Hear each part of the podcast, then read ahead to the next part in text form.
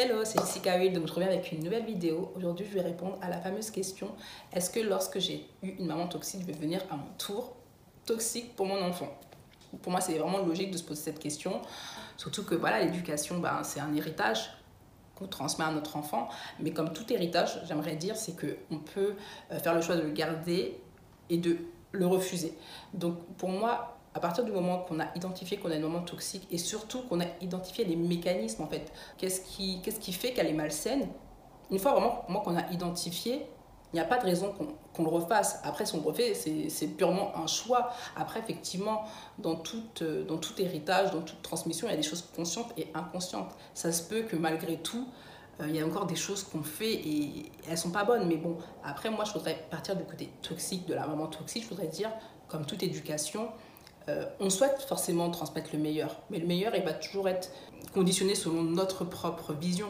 Donc forcément, il y a des choses peut-être qui ne seront pas bien, mais ce qui peut en tout cas améliorer une relation, en tout cas avec son enfant, ça sera la communication et surtout tous nous en tant qu'adultes savoir se remettre en question parce qu'effectivement, je trouve en tout cas, et ce qui fera euh, qu'on peut avoir en tout cas une éducation, je dirais pas parfaite parce que c'est impossible d'avoir une éducation parfaite, on a forcément des blessures conscientes et inconscientes qu'on transmet à notre enfant, la vie, voilà, c'est pas, pas tout rose. Donc forcément, il y aura des choses, des aléas de la vie qui feront que. Mais en tout cas, là, on peut euh, euh, faire des efforts, en tout cas, pour améliorer la relation. Ça va être nous, en tant qu'adultes, savoir se remettre en question, savoir des fois se dire, bon, ben, je l'écoute. Bon, ben là, effectivement, peut-être que j'ai tort. Comment je peux faire? Peut-être parler à d'autres personnes, lire peut-être plus de livres sur le sujet. Et je pense que c'est un ensemble.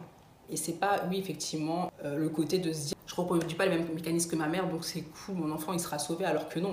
On peut, effectivement, là je parle des mamans toxiques, mais il y a d'autres choses qui font que une relation elle est mauvaise. Il y a d'autres choses que, qui font que euh, on, peut, on peut avoir un enfant blessé, il n'y a pas que la toxicité de sa maman, il y a vraiment d'autres choses. Donc euh, pour moi, c'est vraiment un ensemble à prendre en compte.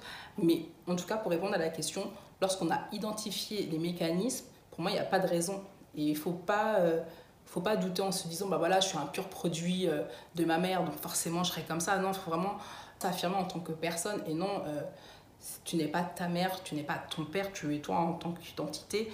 Effectivement peut-être il y a encore des choses à régler en toi. Après c'est à toi de voir comment tu veux les régler. Est-ce que tu veux les régler toute seule? Est-ce que tu vas aller voir quelqu'un d'extérieur? Ça ça va être propre à ta volonté.